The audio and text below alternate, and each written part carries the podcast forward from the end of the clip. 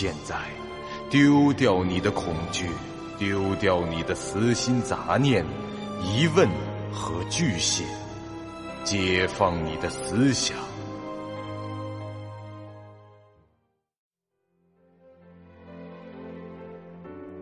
您现在收听到的是由喜马拉雅 FM 出品。巨五八瓦塔播讲的长篇恐怖网络游戏有声小说《惊悚乐园》，作者三天两觉。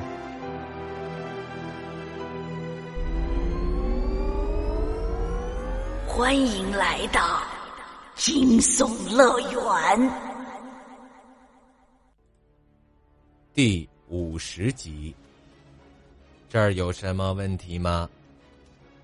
守卫的说话声被设定成了不带任何感情色彩的机械化语调，但其实他们的智能都很高的，所以一般不会动手，而是先问问题。啊，没事，我们在聊天。守卫闻言又看了看这几个人，随后就转身离开了。看来我一会儿要回到登录空间读一读完整版的公测游戏说明了。好了，不跟你扯淡了，免得这帮孙子又在外人面前卖队友。哎，在不久的将来，等我们兵帝闯出几个名堂来，这个标志自然会成为强者的象征。啊，好了好了，走了走了。哦，对了，风先生，后会有期啊。将来你要是问本少爷讨签名，我也是可以考虑一下的吗？啊，呃，哎，再见吧。冰帝那四朵奇葩离开后，这风不绝便开始继续逛商场。系统商店里的物品与他的料想中是一致的，以各种服装和消耗品为主。要说这服装确实是个好东西。除了可以给玩家个性化的外观，不占装备位，还附带着属性加成。不过，由于这惊悚乐园对人物各项能力的数据模糊化处理，在没有什么数字依据的情况下，那些属性的注解一般都是略微提高生存值。那些属性的注解一般都是略微提高生存值总量。一定程度上增加使用枪械射击的命中率，增加些许弹跳的高度等等。这服装的种类主要分为上衣、裤子、套装、帽子、鞋子和饰品。这游戏没有提供裙子，原因是不言而喻。不过在这饰品里可以找到袜子买，这袜子也有丝袜一类。女玩家如果有强烈意愿要露腿的。可以买条短裤或中裤搭配着穿。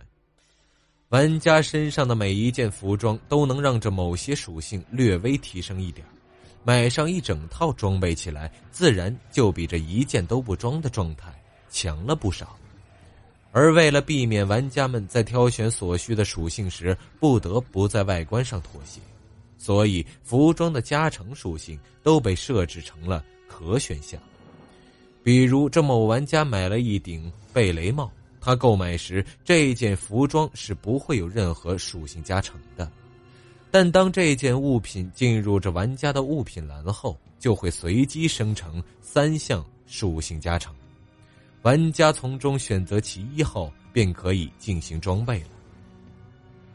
装备是无法交易的物品，如果这玩家非得刷出一个特定的属性来，那只有重复的购买这一坨。互相交换可办不到，当然那种情况很少，因为各种属性加成基本都有用，何况本就是三选一了。总之，这惊悚乐园显然是在鼓励玩家以自己喜欢的外观为最优先去挑选服装。现在这种随机可选制算是特意为此服务的，在这一前提下，这玩家们撞衫的几率就不高了。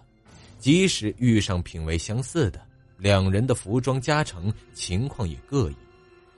再来说这消耗品，最常需要用到的是生存值补充剂、体能值补充剂、止血的绷带、解毒的万能血清，以及解除电击麻痹、烧伤疾病、冰冻等异常状态的合剂。另外还有各种的子弹、绳索、箭矢、电池、炸药这类物品。这消耗品种很多，补充剂就含大、中、小三类，回复不同的百分比，这定价也不一样。其他物品根据这型号和数量都有非常精确的价格，精确到每一寸绷带、每一颗子弹的地步。最后，这系统商店里也有卖装备的，不过这里不是惊吓盒子。所以卖的都是普通级别以下，含普通级，无特效的常规装备。哪怕是刚完成新手教程的玩家，哪怕只有一级，除了通用专精 F，什么专精都没开也没有关系。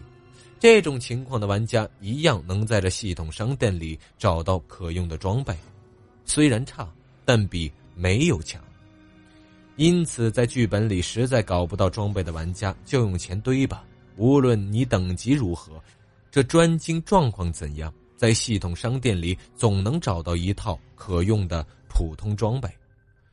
风不觉快速浏览着系统商店的内容，对于消耗品基本都是一扫而过。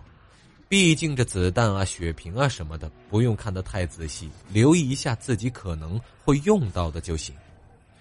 服装的话，他考虑要买，但价格确实不菲，而且这些服装的价格貌似是按照外观的猎奇程度来定的。比如一套熊猫套装，竟要卖上三十万游戏币。先不说这套卖三十万的衣服和随便哪一套只卖三万的衣服同样是随机生成属性的，就说穿着这套东西行动起来有多不方便吧。这不是自薄手脚吗？难道这梦公司认为穿的跟吉祥物一样进剧本，有助于缓解恐怖气氛？所以这类奇装异服定价就高。对了，还得说说钱的问题。在公测开始时，这梦公司就开始宣布，本公司没有什么点券，除了惊吓盒子里的两种商品，需要技巧值购买。其他东西都得用着游戏币来消费，而梦公司官方就提供着人民币和游戏币的月换服务。本来这没有什么，但梦公司还是个非常犀利的政策。惊悚乐园的游戏币与现实货币的月换比例是不固定的，这游戏的货币汇率会根据市场的情况发生变动。于是，这种本该由打金公司决定汇率的游戏内货币市场，如今被官方给直接控制了。汇率更新时间为每周一上午八点整，届时这梦公司会给本周的月换比例。假设一元钱人民币在上周能买到一百个游戏币，说不定就能买到一百二，亦或者只能买到八十五。这游戏公司自然是希望汇率越高越好，最好一百人民币只能买一点游戏币，但那样是不可能的，那样谁还会买？所以这一项更改完全是由系统来决定，系统会根据玩家的数量，给出货币的奖励多少，系统商店回收货币总量等等进行演算，以此为依据调控下一周的汇率。嗯。还是先去看看拍卖行吧，这服装实在是太贵了。风不觉沉吟道，他转过身就朝着商城中间的信息塔走去。走近时，他发现这信息塔四周的四个扇形造物上，除了那些不断刷新拍卖行物品的屏幕，还各有一个专用的屏幕，显示的是游戏中的排行榜。这四个物体的最高处分别印有。东南西北的字样，显然是为了方便这玩家们在这个碗形的空间里分辨方向。风不觉来到了东扇的柱前，抬头望去，这儿的排行榜是等级的排行，前二十名中，有两人的名字那儿显示出匿名二字，而另外十八名显示出名字的玩家，个个的名字后面都被系统加了个括号。这括号里写着他们所属的社团，也就是那些工作室的名号。看来这公测一推出社团系统，那些工作室就已全部开设完毕了。随后，风不觉就来到了南善的住前，这里的排行榜标题为“战斗力排行”。令人吃惊的是，刚才等级排行榜上有名有姓的十八个 ID 中，竟只有五个人进了这战斗力排行的前二十。排在这战斗力排行榜第一位的是一个叫做“吞天鬼角”的玩家，这个第一名的 ID 竟然不在等级排行榜的前二十位之列。他的名字后面有着“秩序”二字，说明是工作室成员，因此他也肯定不是等级榜上那两个匿名的玩家之一。这种大工作室笔下的职业玩家没有低调的必要。相信他们的上级也不会让他们秘密，因为每一个出现在排行榜上的名字都是工作室实力的体现。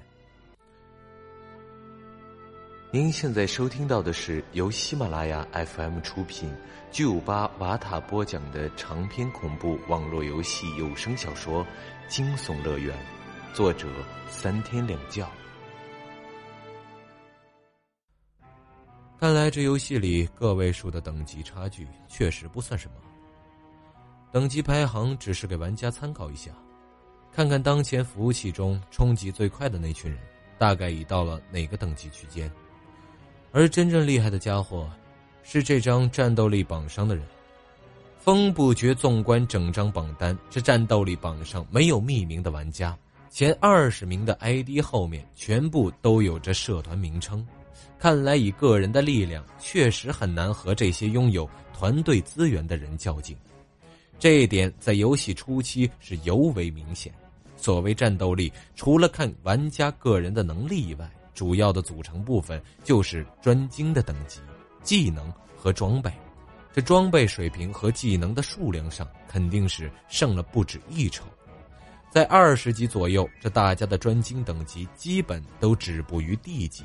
所以这差距就出来了。值得在意的是，除了这名叫“吞天鬼角”的玩家处于这第一以外，名字后面标着“秩序”的其他玩家都排在六名以后。排第六的就是目前等级榜第一名，同时也是这服务器首个内测封顶的玩家“勇者无惧”。而榜单上的二到五名属于另一个社团。ID 依次为：湿婆、滋师奴、大梵天、焰魔。这四个神棍都来自于一个叫诸神的工作室。看来这个工作室是也很有实力，因为在等级榜的前十位中，这四人同时是赫然在列。这四扇柱的榜单都看完，风不觉就来到了中央信息塔前。观看起这拍卖行的情况了，结果让他是大跌眼镜，物价是高的离谱，有些不咋地的装备卖的比服装还要贵，这起拍价就敢要人十二万，一口价更是定在二十万之高，就说这起拍价都差不多是六十元人民币了，风不觉看了真觉得好笑。花这个价钱，别人完全可以从头到脚买一套廉价的服装，想穿多久都行。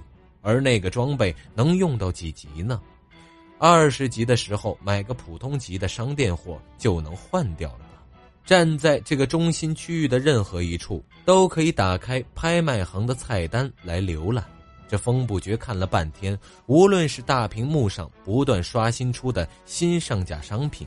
还是这菜单中用各种优先级排列的列表，一页页的往下翻，几乎没有一件装备的价钱是合理的，全都被开出了让人难以接受的高价。按照这帮家伙定价的狠劲儿，这风不绝要是一咬牙把行囊里的马里奥管钳、绝世之舞、回音盔甲这三件东西捆绑销售六十万，那恐怕得抢破了头。估计上架后不到一分钟就会被一口价拍卖掉，拍卖成功的人还在这心底沾沾自喜的赞赏一句：“哎，太好了！我操，遇上了个傻逼。”想到这儿，这风不觉心中忽生了一条毒，是妙计。他转身就朝着入口处的那一排电梯门行去，准备前往最后一个尚未去过的新区域——惊吓盒子。本集播讲完毕，感谢您收听由喜马拉雅 FM 出品的长篇恐怖悬疑惊。感谢您的收听，去运用商店下载 Patreon 运用城市，在首页搜索海量有声书，或点击下方链接听更多小说等内容。